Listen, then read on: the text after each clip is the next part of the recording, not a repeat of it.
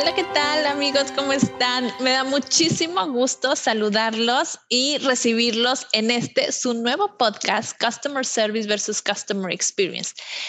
Soy Yami Almaguer Gil, autora de este libro que tengo aquí en mis manos y me da muchísimo gusto que este libro ahora se esté convirtiendo en un podcast a petición de todos ustedes, lectores, que he tenido la, gran fortuna de recibir todos sus comentarios y todas sus peticiones acerca de querer saber más del tema de Customer Experience y me han estado pidiendo muchísimo más información y es por eso que nace este podcast. Y lo lanzo con gran alegría y teniendo invitados súper, súper importantes y súper agradables que nos van a compartir información adicional a la que ustedes ya conocen por medio del libro y la cual podemos tener eh, presente y utilizarlas como sus mejores prácticas dentro de la empresa que tú tengas, que tú, que tú estés ahorita manejando o estés teniendo. Eh, el día de hoy tengo un invitado súper especial. Es alguien que yo ya tenía muchas ganas de que viniera a platicarnos eh, acerca de su experiencia, porque es una persona que tiene eh, muchísima calidad en, en, cuanto a la experiencia del cliente como ser humano y nos visita hoy Adrián Herrera, eh, Global Manager de Customer Experience en Cinepolis y trae información que estoy segura que te va a encantar. No te lo pierdas, continuamos. Hola, ¿qué tal? Muchísimas gracias por estar un episodio más de este podcast de Customer Service versus Customer Experience. Y hoy tengo un invitada sasasasazo que ya tenía ganas que nos acompañara porque estoy segura que nos va a compartir información de muchísimo valor. Déjenme se los presento. Eh, él es Adrián Herrera, él es experto en experiencia del cliente y consultor de negocios ya por 10 años, eh, involucrado en el desarrollo de proyectos de negocios con con el objetivo de aumentar la satisfacción del cliente, aparte de la rentabilidad y la eficiencia operativa en diferentes sectores como el entretenimiento, comercio electrónico, alimentación y bebidas. Él ha logrado implementar proyectos globales en diferentes territorios y trabajar en equipos que incluyen la alta dirección a terceros con empresas como Coca-Cola, Nestlé, Bimbo, entre otras. Y actualmente él colabora con la empresa de Cinepolis como Global Customer Experience Manager. Es un gustazo tenerte aquí, Adrián, y muchas gracias por aceptar la invitación. Gracias a ti, Yami. Qué placer estar aquí y estoy muy emocionado de aportar y, platicar contigo alrededor de Customer Experience y, toda la experiencia que hay detrás. Gracias, estoy segura que va a ser de muchísimo valor todo lo que vamos a platicar. Y mira, vamos a empezar por el principio. Y quiero preguntarte, y, y, también lo voy a ligar un poquito un, lo que estuve viendo en tu LinkedIn, me encantó cómo te presentas en tu LinkedIn. Y mi pregunta iba a ser respecto a cómo llegaste a, posicionarte como un líder de Customer Experience. Y me encanta lo que escribes en, en, tu portada de LinkedIn, porque ahí hablas de que no naciste siendo un, un, líder o un apasionado tal vez de Customer Experience, sino que la vida te fue llevando por, y eso a mí me parece de muchísimo valor porque creo que así desde chiquitos, como va la formación familiar, después social, etcétera, nos vamos formando a lo que ahorita podemos ser o lo que vamos a llegar a ser porque estamos chavos todavía. Entonces, claro, claro. cuéntame esa parte que me llamó muchísimo la atención. No quiero mencionar los puntos, sino que tú me los dejas platicaditos porque yo creo que eso nos va a llevar a saber por qué ahorita eres un apasionado del customer experience. Sí, seguro, Yami. Muchas gracias. Y, al final les dejaré el LinkedIn para que puedan darse una paseada por ahí. Pero mira, la realidad, ¿cómo llegué a posicionarme como líder de CX? La realidad, y, lo digo muy abiertamente y lo confieso a ti y a quienes nos escuchan, pues no nací ni estudié para ser un practicante ni un líder de la experiencia de cliente. La, eh, la, realidad es que el cúmulo de personas, grandes personas que, que he conocido, lo que estudié y lo pude ligar más adelante, que ahorita platicaremos de eso, y proyectos eh, retadores me han ayudado a llevar este camino, a llegar a este camino de, experiencia de cliente, customer experience, y en realidad también hay vertientes como UX UI, que pues es un cúmulo de experiencias y, también de aprendizajes que he tomado en, el, en este camino. ¿Cómo te lo platico y se lo platico a todos? El, lo, lo llevaré a superpoderes que me definen como, como Adrián y, creo que así puede ser hasta más padre irte platicando. Sí. Mi primer superpoder adquirido y, te quiero llevar a, un lejano 2001 con un Adrián Puberto, 2001. recuerdo perfecto, era una mañana de noviembre del 2001 y la verdad es que marcó eh, para toda mi vida eh, esta mañana de noviembre. ¿Por qué? Pues básicamente eh, nos llaman en la mañana mis papás, a Iván, mi hermano y a mí, a sentarnos en la, en la mesa de la cocina. Entonces lo que nos sientan, nos dicen, nos volteamos a ver incrédulos nosotros de hoy, ¿qué nos van a decir?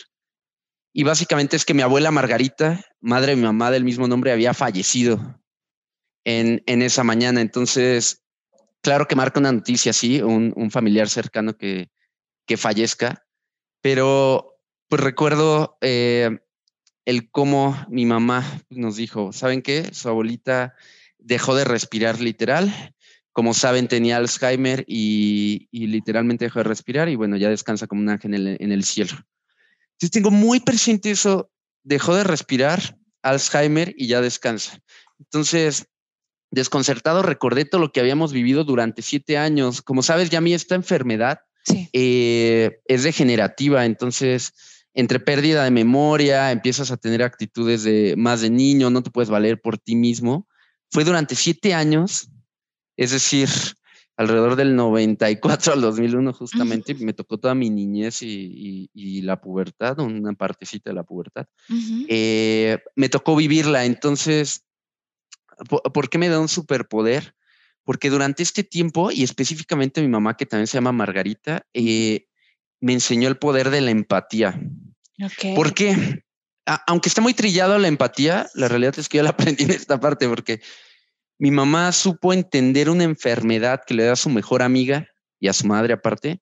En ese momento casi desconocida y que ahorita, aunque hay avances, sigue siendo difícil afrontarla. Y pues, siempre nos pedía a Iván y a mí, Iván mi hermano otra vez, el, cómo debíamos de entender qué vivía mi abuela, es decir, si se les olvidaban nuestros nombres, cómo, eh, o, a lo mejor hacernos un sándwich en lugar de ponerle mayonesa, ponerle eh, crema, era, a ver, Adrián, entiende lo que y, empatiza con, tu abuela. Está viviendo algo que tú de niño debes de, entender, va a empezar a olvidarse de esto. Entonces, a mí me marcó mucho. Sí es trágico, eh, no, no, es algo padre, pero sin esta experiencia, difícilmente yo podría pensar en, esa habilidad de, de poder entender a los demás. No siempre es fácil, luego en relaciones personales es más complicado. Sí pero sí lo tengo muy presente en mi día a día, lo llevo con, mi equipo, ya sea equipo directo, con quienes trabajo, en proyectos por fuera. ¿Cómo entiendes qué está pensando la otra persona siente? Que en este caso, pues mi abuela era difícil, fácilmente se le iban a olvidar cosas. ¿Qué necesidades tenía? Porque pues evidentemente era el, en un principio, el cómo le recordabas con notas algunas cosas hasta pues ya llegar a, a uso de pañales y este tipo de cuestiones que te dice, ok, ¿cómo lo solucionas? ¿Cómo te pones creativo? Entonces, primer superpoder y que viene familiarmente y desde mi niñez, eh, pubertad, fue la empatía y con esta correlación con, mi abuela Margarita. Ese es el primerito. Eh, el, no, no sé si vas a decir algo, Yami. Sí, es que wow, es que creo que eh, con este pequeño fragmento nada más mm, ya me abrí, o sea, ya me dejaste bastante porque fíjate, una es, la, estoy totalmente de acuerdo contigo cuando hablamos de empatía. Está bien trillada la palabra, pero vivirla hace el cambio. ¿Y cómo te tuviste que poner creativo? Porque empiezas a realizar protocolos, hablando en la forma de negocios, poniendo post-it, poniendo notas para que se vaya conduciendo la situación que tienes. Primero, seas empático con la persona y la otra, cómo encauzarlo para que sea funcional. Entonces, me encanta esta parte y adelante con lo que sigue porque me tienes muy picada. Gracias, sí, y, la verdad es que trato de hacer este check siempre que, o, generalmente cuando hay un nuevo proyecto, recordar de dónde viene la empatía y cómo impacta en el día a día. Pero bueno, un, segundo superpoder eh, fue más aprendido en la carrera de ingeniería industrial. ¿Por qué? Eh, en un principio y, ya un adolescente de 17 años, donde la realidad es que no sabía qué estudiar, decidí ingeniería industrial, uno porque en su momento me gustan mucho los números, entonces mis papás son contadores, Iván, mi hermano, es eh, físico matemático. para mí era como números, eh, pero no quiero meterme a lo científico. Ok, vámonos a ingeniería industrial. Eh, investigué qué campos de aplicación tenía, entonces me di cuenta que era muy amplio. Em, y en ese momento, para mí fue lo mejor. Entonces dije, ok, es una ingeniería, me gusta los números y cuando la quiera ejercer, que ahorita mi yo 17 años no sé qué, voy a ejercer, la verdad, más adelante lo puedo descubrir en ingeniería industrial, me da esa amplitud. Eh, mientras fui avanzando, evidentemente me fui dando cuenta que la realidad es que podía resolver problemas en diferentes campos, ya sea en calidad en la manufactura o en servicios, en procesos, y ese fue el segundo superpoder que ahí fui aprendiendo, el cómo resolucionar problemas. Y lo voy a llevar un caso específico, justo cuando salí, un poco después de que salí de la carrera, alrededor de un año después, okay. Eh, fundamos con dos amigos más una consultoría de procesos. Ok. Y entre lo que más me llevo, bueno, son dos cosas, pero la que lleva en este superpoder de resolución de problemas fue que teníamos proyectos de clientes. Uno es del sector salud público, muy importante y que todos deben de tener en mente, eh, nos llegaban con problemas. Es tú, Adrián, tu consultoría, resuélveme este problema y, te, y, y, si lo resuelves de, la, de una buena manera, que no sé cómo sea, pues hay una transacción, ¿no? Entonces, eh, ese fue eh, un proyecto que fue más en guarderías, con ciertos número de guarderías en, en Michoacán, el cómo estructurar los procesos y entender los problemas que había en guarderías en ese momento en, el instituto. Ok, wow. Y también trabajamos con una empresa, una empresa muy grande de tiendas de conveniencia para eficientar procesos de ahorro de energía. Entonces, e, este tipo de proyectos me llevaron y ya en la parte profesional a decir, ok, tienes que pensar en este mundo, ya sea eh, corporativo, eh, proyectos individuales o emprendimientos, el tú qué problema vas a resolver. Y la realidad es que también me ha ayudado mucho en la experiencia de cliente y también está algo trillado cuando lo vemos en Customer Journeys y cuál es ese pain si lo llevamos a, estos modismos o, hablarlo en, inglés. Pues al final es resuelves problemas. Yo creo que, que, eso es lo que me deja la ingeniería industrial como, como licenciatura que, que estudié. Y ese sería mi segundo superpoder. Ahora sí viene esa parte de la parte de proceso, de rutina, ¿no? Exactamente, que si lo ligas, ya pues, al final del un Customer Journey es un proceso, es un mapeo de proceso, nada más que involucras, dependiendo del tipo de mapeo, eh, el más básico, pues puedes involucrar eh, sentimientos, dolores, estos wow moments, hasta uno mucho más desarrollado, un service blueprint, donde puedes bajar hasta nivel operativo, evidentemente, para tener una mejor radiografía. Entonces, sí, la realidad es que la resolución de problemas viene de esta estructura que me dio la, la escuela. Ok, súper bien, excelente. ¿Qué sigue después? el tercer superpoder que me gusta llamarlo después de la empatía y resolver problemas ya fue dentro de Cinépolis y que me encanta vender palomitas. Em, y fue desarrollando proyectos. Eh, estuve por un tiempo, alrededor de cuatro años, en el área comercial. Okay. Y pues tú pensarías, ok, en el área comercial pues te encargas de la generación de ingresos. Pero la realidad es que tuve proyectos muy importantes con empresas transnacionales y nacionales de alimentos, de bebidas, em, muy grandes eh, pero te voy a contar uno en específico eh, que me ayuda a entender este superpoder. Y de hecho fue fracaso. Quiero platicarte ese fracaso. A ver. Fue una joint venture eh, con una empresa con sede en México, que es de, alimentación, de enlatado, súper fuerte. De una em, que es empresa familiar, pero las más fuertes de México, hacen salsas, algunas otras cosas. Y pues eh, eh, lideré una joint venture de Cinépolis Entretenimiento, las mejores palomitas. En ese momento yo era la cabeza de palomitas dentro de Cinépolis y toda la estrategia comercial. Y esta empresa, que es fuerte en retail, nos fusionamos y lanzamos al mercado palomitas Cinépolis para microondas.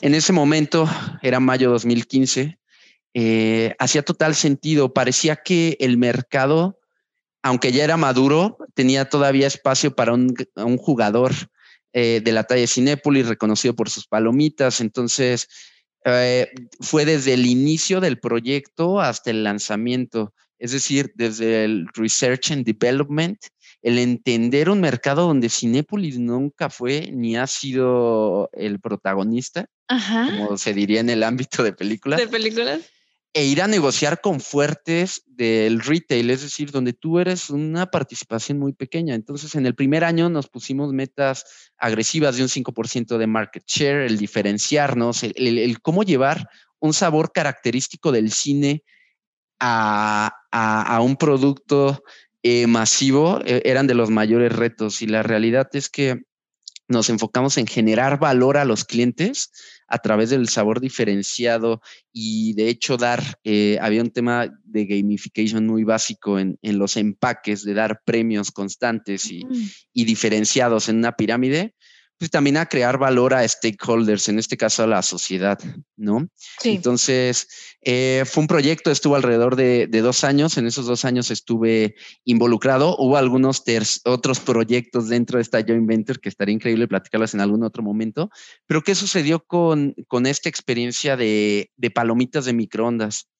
Nos fue muy bien el primer año, después la realidad de las negociaciones con personas, bueno, con empresas tan fuertes eh, en retail que seguramente deben de estar pensando al supermercado más grande azul de, eh, en el, pues al menos América, nos dimos cuenta que las negociaciones eran difíciles y que además había un punto bien complicado que era el cómo llevar dos empresas familiares que se unieron con un fin común y con perspectivas distintas. Creo que es todo un caso distinto a la experiencia de cliente, pero lo que quiero recalcar de toda esta plática, Yami, es, me dio esa apertura de cómo liderar un proyecto gigante en una industria que no éramos fuertes, enfocarte en generar valor a tu cliente y generar valor a tus stakeholders. Entonces, así lo recalco como el tercer superpoder, generar valor a clientes, y crear valor a los stakeholders. Va muy de la mano y luego lo olvidamos en,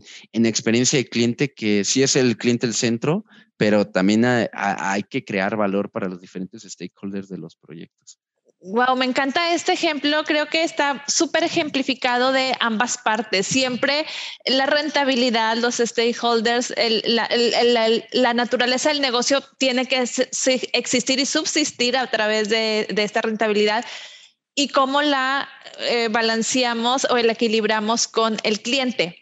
O nos vamos y le, para que no pierdan ventas y dejamos al cliente pues con lo que hay, o le das todo al cliente y te comes el, la, pues, la rentabilidad, vamos a decirlo así. Entonces me encanta esa, esa, cómo lo ejemplificas. Hay un cuarto, Adrián. Claro, mi último superpoder.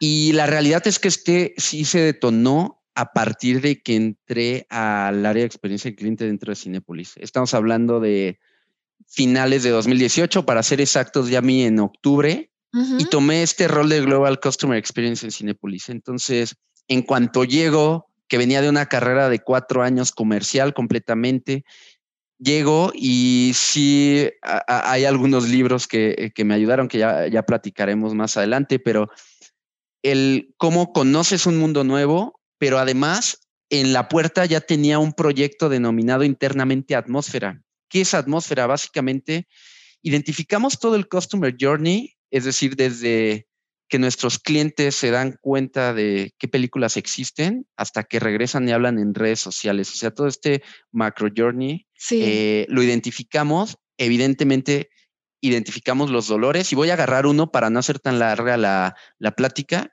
Pero en este proyecto llamado Atmósfera identificamos el dolor que es el tiempo en fila, ¿no? Es decir, tú vas al cine, eh, eh, vas al cine, al día de hoy, pues cerca de seis boletos de, de, los que se compran dentro de Cinepolis son en medios físicos. Es decir, cuatro son en canales digitales. Entonces las filas vivimos todavía con ellos, aunque va evolucionando bastante por la, por la pandemia tan triste que estamos viviendo. Pero bueno, eh, en ese momento, seis, casi siete boletos de cada diez se vendían por canales físicos. Eso te lleva a, a, colas físicas para la taquilla. Evidentemente también se replica en dulcería. Sí. uno de los dolores fue esto, entonces empezamos con un, todo un proyecto en siete ejes y uno de los bien importantes era el punto de venta y el punto de entrega. ¿Cómo incentivamos la venta a través de canales digitales y self-service en kioscos y además entrega única en un solo lugar, donde el cliente compre en un sitio y se le entregue en un sitio y no tenga que hacer multifilas, además de mantenerle en su dispositivo eh, informado de eh, cómo va el seguimiento de su orden, etcétera. entonces yo cambio de rol viniendo del área comercial. Está este proyecto que estaba nada de salir y lo que me topo, además de este nuevo proyecto, que es de los más importantes que ha tenido la compañía dentro de los últimos eh, tres, cuatro años, es global. Entonces yo venía de comercial México a global. Y llegó, y justo el primer piloto que tú estás allá fue en Cumbres, en Monterrey. Ok. Salió diciembre de 2018, te digo, yo llegué en octubre. Eh, y 15 días después, pues yo ya estaba en Santiago de Chile, en un cine que se llama La Reina, que manteniendo distancias es como un perisur de Ciudad de México, es de lo más importante que existe en Chile. Ok. Entonces, ¿qué, qué, qué, qué, pasó aquí? Ya fue interno. Yo la verdad es que las noches me sentaba y decía, vengo de un mundo distinto, aunque se correlaciona, como lo decía en mi superpoder número tres, pero en este en específico fue como yo, Adrián, tengo que evolucionar para rápidamente agarrar un proyecto que va global entender cómo se aplica, aunque es en habla hispana, pero cómo se iba a aplicar en clientes completamente distintos que son los chilenos y además un grupo de interacción muy distinto. Entonces, mm, a este superpoder le llamo evolucionar y también trato de cómo recordarlo constantemente cómo te mantienes evolucionando. Y en la experiencia de cliente, aquí te lo dije en rol y en un proyecto, y llegas y entender un cliente, sí mexicano, pero también chileno, tienes dos meses en la posición y ya tienes que ir a ejecutarlo.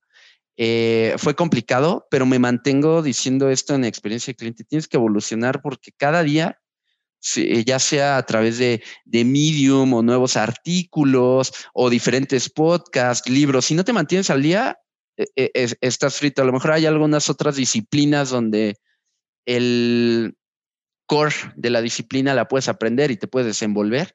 Y aquí la verdad, a mí algo que siempre me saca de quicio es cómo me mantengo al día, tanto en experiencia física como en experiencia digital y en la metodología estrategia. Entonces, con esto te resumo eh, cómo ha sido mi educación formal, informal, valores, proyectos, las personas que me han ayudado a definir estos cuatro superpoderes, que recordando es la empatía, cómo resolucionar problemas o solucionarlos, generar valor a, a clientes y a stakeholders y la evolución constante. Pero bueno, después de, este brief, pues cualquier cosa, más datos duros de qué he estudiado, mi finanzas, mi maestría, la verdad es que lo pueden encontrar en el LinkedIn. Sí. Ahorita lo quería hacer más, eh, experiencial, que es lo que ayuda y que luego nos encontramos, ¿no, Yami? En, ¿y ¿cómo ha llegado esta persona super pro en experiencia de cliente a hacer esto? Entonces quise eh, cruzarlo más a eso que algo que pueden leer en mi. Sí, de hecho me encanta porque creo que lo has plasmado en, un ejemplo. Cada uno de los poderes eh, los plasmaste con una historia detrás y, al final es lo que nos hace ser la persona que somos. Me encanta. Empiezas más con empatía que, que viene desde niño, o sea, tú, te enseñaron o, tuviste que aprenderla desde niño, pasando por la parte de la educación de ahora sí académica, pero para aplicar cada procesos, eh, solución de problemas. Después viene esta parte del equilibrio entre, bueno, satisfago al cliente, pero también tengo un stakeholder que, que, que mantener. Entonces, esta parte del equilibrio que es donde más trabajo nos cuesta. Y después viene la parte de que lo tenemos que evolucionar. Yo normalmente lo, lo, platico cuando doy algún curso nuestra educación académica llega a un punto y de ahí, cuando termina nuestra educación académica, arriba ya es toda evolución de cómo me sigo desarrollando y aprendiendo. Entonces, me encanta cómo lo has este, plasmado, Adrián. Eh, sin duda. sí, yo creo que esto lo podemos tomar así como que las, las bases del customer experience.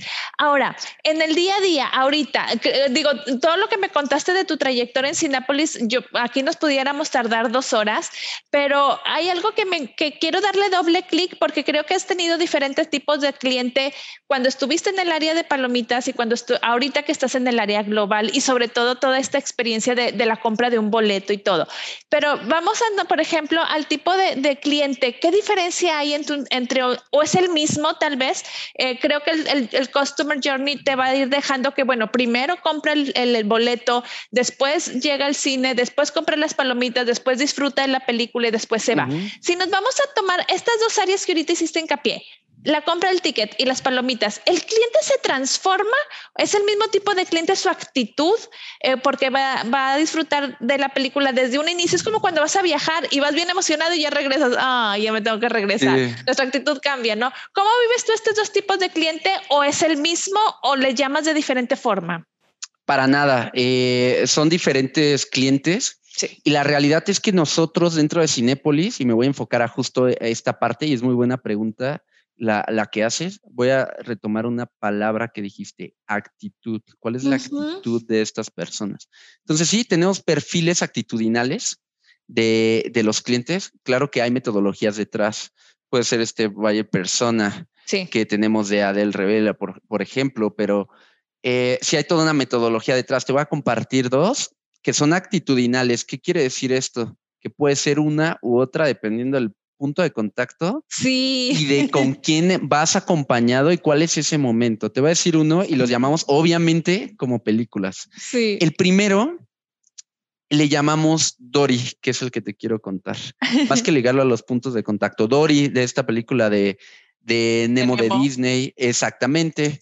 Entonces, ¿qué actitud encontramos en, en los Doris dentro de Cinépolis? Es ese driver, esa motivación de sí ver una película, pero la experiencia alrededor, cómo se hace social. Evidentemente hay algunos twists que se, que se han generado alrededor de la pandemia, porque lo social, pues evidentemente debemos de ser muy cuidadosos y mantener protocolos. Pero bueno, esta, eh, eh, eh, y los mantenemos, la verdad es que a nivel, a nivel global donde estamos operando al día de hoy. Pero Dori, ¿qué es lo que hace? Es actitudinal, es esta persona que dice, ok, la película me interesa, puede pasar a cierto segundo término, aunque sí es muy importante, pero que me dé de qué hablar con los demás en el descubrimiento. Es decir, cuando voy a ponerme de acuerdo contigo, ya me íbamos a ir al cine y ah, te hablo, oye, ¿cuándo puedes? Hasta el jueves, no, mejor el miércoles, 7.20, y estás en esa navegación eh, de cómo nos ponemos de acuerdo en la negociación con la persona que vas a ir, desde ahí empieza una Dori.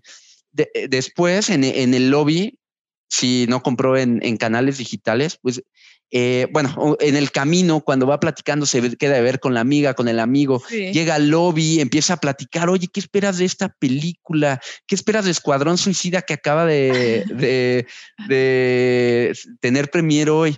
No, esto, ah, fíjate que vi este corto, el trailer, etcétera.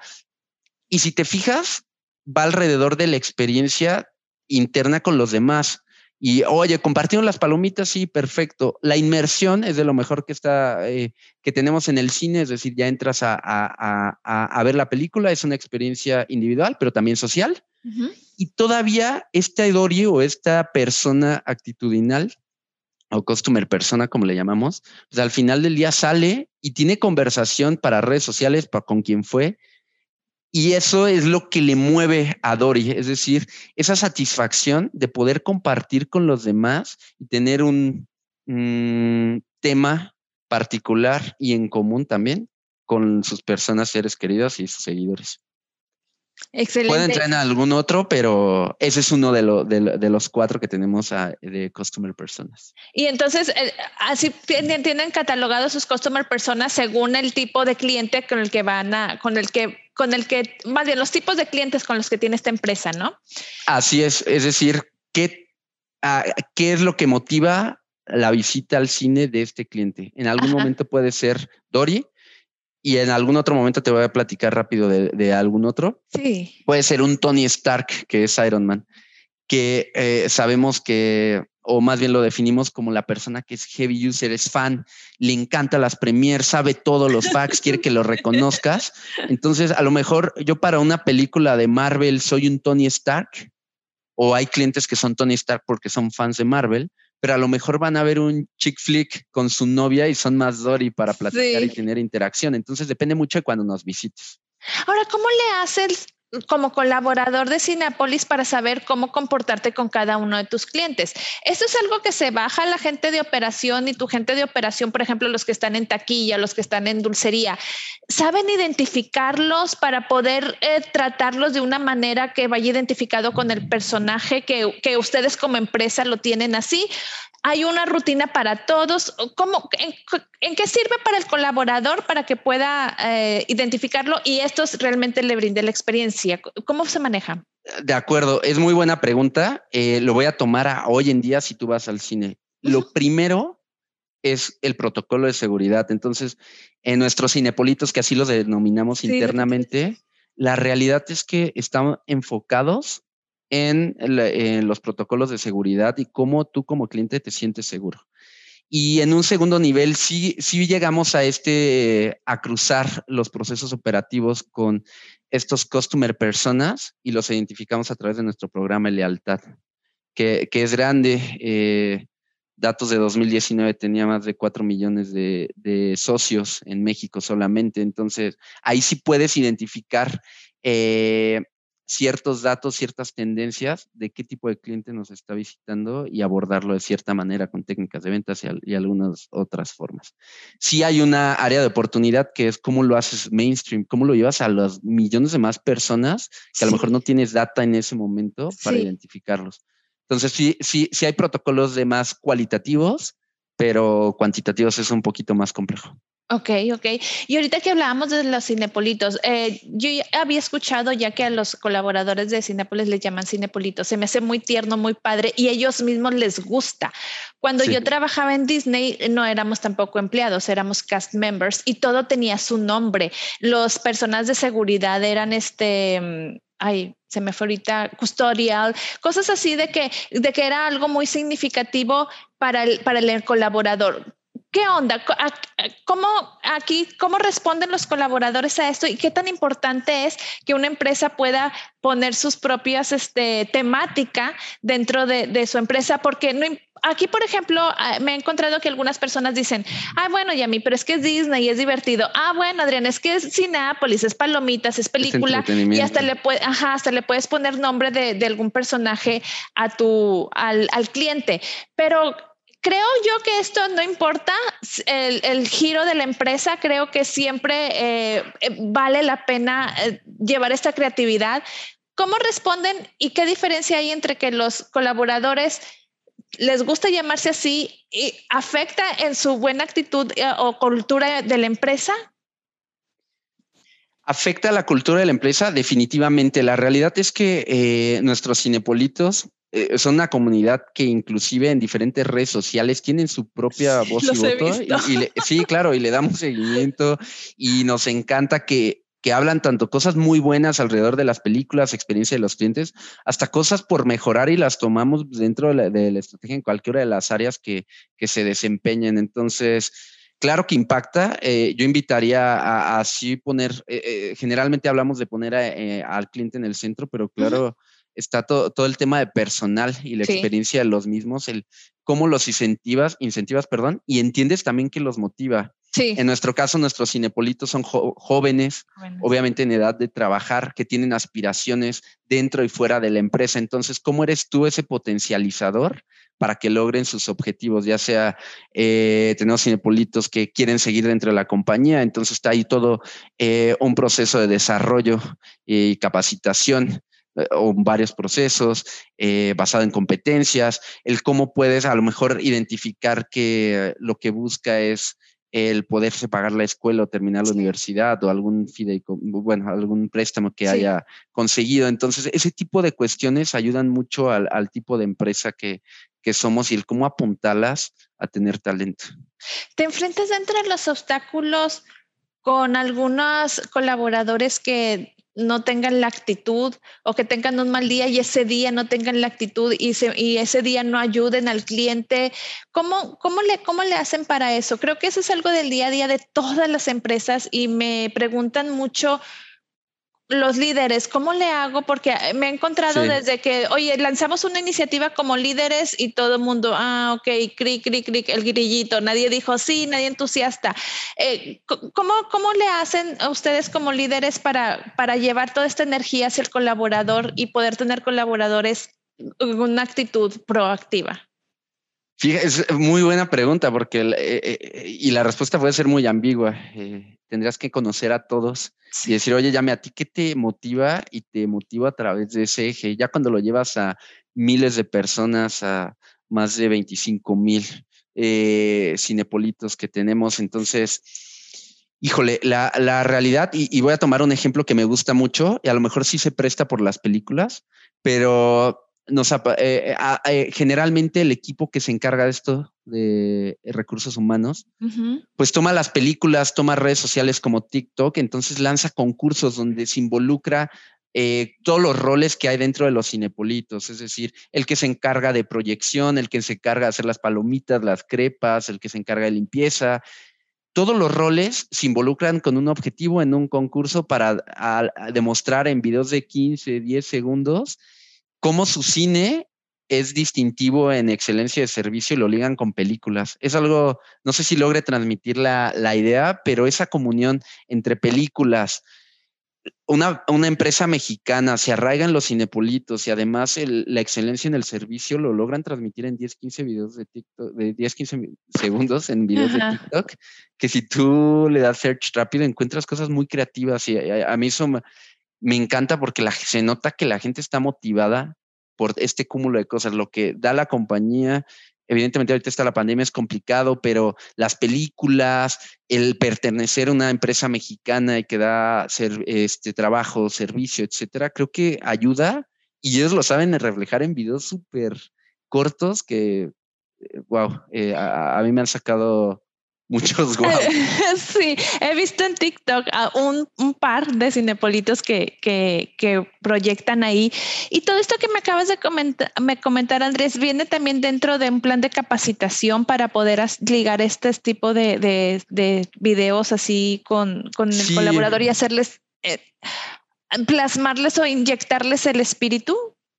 Fíjate que eh, eh, justo hay un área que se encarga de todo esto y y liga a la capacitación de tanto de los cines y, cómo haces el desarrollo eh, y tanto atracción de talento como desarrollo del mismo dentro de los cines. Entonces, sí, definitivamente hay un área específica en recursos humanos que se encarga de esto y, y tanto lo incentiva como lo motiva, como lo premia y además lo toma en cuenta. Entonces, está muy padre, creo que están haciendo muy buen trabajo.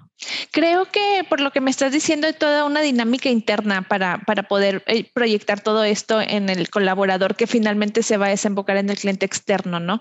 Creo que así como, como lo estoy entendiendo con todas estas dinámicas de capacitación, tal vez de, del mismo lealtad, no lealtad, del mismo Mm, sí, e, estado de pertenencia del colaborador hacia la empresa. Y por último creo que lo que estoy entendiendo es la cercanía del líder de cada uno de los grupos para poder preguntar y saber qué te pasó o qué te motiva. hoy te noté así, hoy te noté de esta otra forma, pero creo que el líder, el líder directo de cada grupo juega un papel muy importante, o me equivoco no te equivocas, sin duda, y hay líderes tanto por cine como regiones, como país. Entonces, sí, sí hay una conexión, hay muchos retos.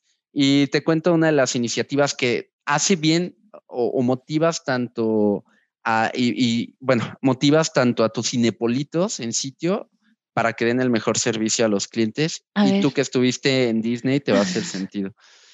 Se llama Dile que sí. Entonces, si cualquier cliente por algo se le caen sus palomitas, quiere un cambio, eh, cualquier cosa, eh, nuestros cinepolitos están habilitados, tienen esa habilidad detrás que si lo viéramos en un service blueprint, hay todo un proceso y demás para que pueda llegar y decirte, no te preocupes, aquí están tus palomitas nuevas sin ningún costo, ¿sabes? Como ese tipo de cuestiones. Sí. Que, que llevarlo a un cine es sencillo, llevarlo a 5 se empieza a complicar, a 100 se complica.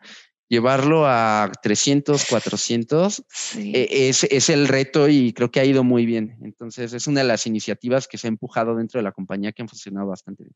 Ahora, esa es una parte de una iniciativa que está respaldando al, al, al Cinepolito, que, donde le digas, sí, claro que sí, te lo, te lo cambio. No es algo que Cinepolito haya decidido en el momento, sino que ya está dentro de su plan de, de entrenamiento y su, su protocolo, ¿no? Que debe de seguir. Exactamente. Y saben que, que Cinépolis respalda en pro de la experiencia del cliente, pero también pues, la experiencia de nuestros cinepolitos. Porque sí.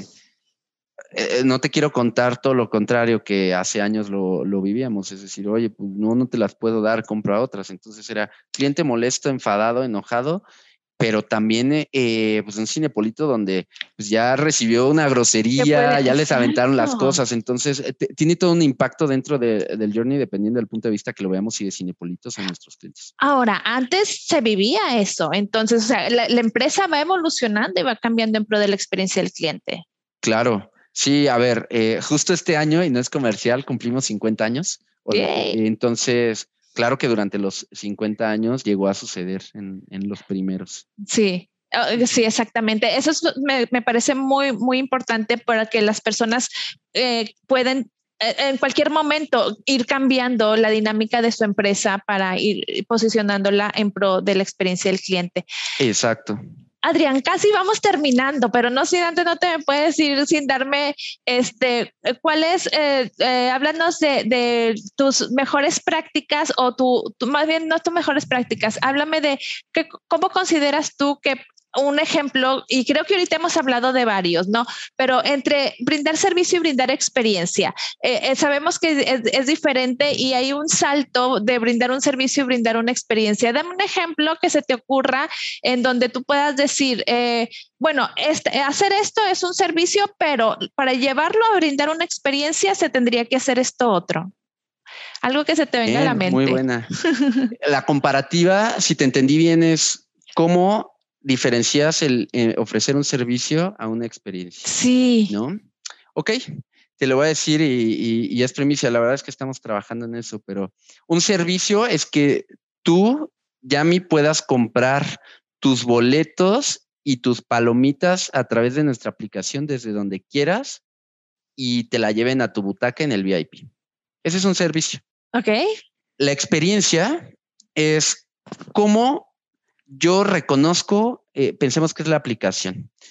A Yami en nuestra aplicación le recomiendo lo, el, el, último producto que compró porque ya sé que siempre palomitas de, de, cheddar con mantequilla. Además, como eh, eh, te reconozco, te doy o, o un descuento, te mantengo alerta de cómo va evolucionando tu pedido y te llega sin ningún problema a la hora acordada en tu butaca. Entonces, wow. eh, es muy distinto el cómo yo te reconozco, te premio y además que lo hago muy sencillo entendiendo tu motivación. O sea, a ti, dependiendo de dónde acortemos el journey, pero lo que te motiva en este ejemplo es ver una película, puede ser, o a lo mejor lo que te motiva es ir con una amiga y pasar una excelente eh, tarde porque a lo mejor tuviste el peor día en el trabajo. Uh -huh. Eso a lo mejor no lo logramos saber, pero lo sí. que sí está de nuestro lado es cómo te identifico, te hago muy effortless sí. el, oh, sí. la experiencia. Pareciera que hay magia y te llegan a tu butaca lo, lo, los alimentos, por eso te digo que es algo en camino, porque en VIP sucede, okay. no aún en, en, otros tipos de cine, uh -huh. y tú te vas con con esa experiencia alrededor tan sencilla, tan fácil, que disfrutaste la película. Pudo haber sido buena o mala, que eso eh, puede pasar, ¿no? Sí. Pero que tú digas, me lo hicieron bien sencillo. Ese para mí es la experiencia. Sí. Llevado a Cinépolis, que pareciera que te conozco, es sencillo, no tengo que estar, estar sufriendo y, y, hacia allá es la estrategia. Exacto. Creo que dijiste algo bien importante, el effortless. Yo, yo tengo un hashtag que es facilítale la vida a tus clientes. Entre más fácil se le haga a tu cliente hacer la transacción de compra, eh, es, eso ya a veces ya es rayas en la experiencia cuando no haces ningún coraje y todo fluye. Y la otra, fíjate que dijiste algo bien importante. Estamos... Eh, involucrando el conocimiento del cliente. O sea, como tú dices, a lo mejor dentro de tus, si, si puedes tener ya dentro de tus sistemas o algún tipo de estrategia que pueda hacer que ya te arroje que a Yami le gustan las palomitas con mantequilla y aparte no sé qué, puedas irle recomendando, como sucede ahorita en las redes sociales, ¿no? Que pones algo y ya te van recomendando, pero si lo puedes, si pudieras ir haciendo algo muy parecido dentro de tu empresa, creo que sería maravilloso. Así es, Yami. La realidad es que, no, adelante, adelante. No, Ah, no, nada, te iba a comentar que tienes toda la razón. Claro que hay mucha información, todo un data science detrás de, esto y no hay que perder de vista y eso es para todas las industrias. Llevamos en pandemia, al menos en México, eh, pues más de 365 días. Es decir, llevamos alrededor de unos 450 días en pandemia. En teoría, nosotros tardamos como personas 66 días en generar un hábito. Y estás hablando de más de siete veces que hemos tenido este ciclo de hábitos. Entonces, ¿cómo entiendes todo lo que ha cambiado? Y tú tocaste un punto bien importante. Al día de hoy, eh, los líderes en diferentes eh, e-commerce o diferentes tipos de e-commerce reconocen de manera muy sencilla a sus usuarios y te hacen sentir una experiencia personalizada. Entonces, creo que ese es el camino y hacia dónde continuar de cara a la experiencia alrededor de ver una película y que te cuenten una historia que te toque emocionalmente en una sala. Totalmente. Ahorita que mencionas la pandemia, Adrián, ¿cómo andan ahorita? ¿Ya están abiertos? En algunos todavía no, eh, tienen todos los protocolos, digo, para que la gente se sienta tranquila de que ya puede regresar. Sí, protocolos eh, tenemos los mínimos y superamos los que la OMS nos marca. Ok. Bien fácil en Google o en nuestra página, los protocolos de seguridad Cinepolis, y lo encontrarán. Eh, ya estamos abiertos, al menos ahorita en México, sí al 100% de las salas. Eh, evidentemente diferentes capacidades y vamos alineados con todos los gobiernos y municipios para eh, los aforos permitidos y evidentemente también el semáforo federal. Entonces, la buena es sí estamos abiertos, estamos disponibles. Hay toda una plática que nos podríamos llevar de, pues, del impacto de la pandemia y, cómo ha afectado y beneficiado al, al contenido fílmico. Sí, sí, ese es todo un tema para darle doble clic. Ojalá que nos puedas volver a acompañar, Adrián, para que nos cuentes ahora que hablemos de ese tema. Eh, te agradezco muchísimo. Adrián, ¿algo más que quieras comentar o compartir con la, con la audiencia? Eh, se me haya pasado preguntarte que consideres que es importante. Eh, la audiencia de este, de este podcast, los lectores del libro, son de todos los tamaños de industria. a mí me ha sorprendido que hay desde los emprendedores que piensan, bueno, no, yo no soy una empresa tan grande, sin embargo, ya puedes implementar estrategias de, experiencia del cliente. Hay mucha pyme y corporativos que, no, que, nos siguen. Entonces, ¿algo más que quieras compartir con ellos? Eh, que no, se me haya pasado preguntarte que consideres valioso. Sí, la realidad, yo lo llevaría en dos eh, partes. La primera, eh, no necesitas ser una empresa grande para poder enfocarte en tu cliente. De hecho, hasta pudiera ser más, más sencillo. Pero sí tienes que entender muy bien qué es lo importante para tu cliente en la industria en la que te manejas, qué lo motiva. Y lo he dicho sobre la plática que hemos tenido. ¿Qué motiva a tu cliente? Sí. Ah, ah, y, lo digo con este ejemplo del cine. En el cine no lo motiva a ver una película, lo motiva, por ejemplo, en Dory, la experiencia social alrededor de la película. Sí. A ti que a lo mejor, no sé, vendes eh, regalos al cliente no lo motiva o a tu cliente seguramente no lo motiva el comprar un regalo, lo motiva el generar un sentimiento al cliente o a la persona, perdón, que se lo va a regalar, que quede bien, que sea como este sentimiento de cuando abrías los regalos de, Santa Claus o de los Reyes. Entonces, dependiendo de la industria, debes entender ese clic emocional. Eh, sería mi primera recomendación. Super. Y la segunda va más a, a toda a, una comunidad. Eh, empezamos la plática en cómo llegué a experiencia de cliente. un ingeniero industrial que tiene un MBA, termina en experiencia de cliente. Me gustaría conocer a los demás que están escuchándonos y, por qué no ponernos en contacto. Luego hay eh, prácticas o mejores prácticas que se aplican y que podemos este, compartir. claro. Les dejo mi link. Eh, sí, lo que te iba a decir. Como Adrián Herrera González.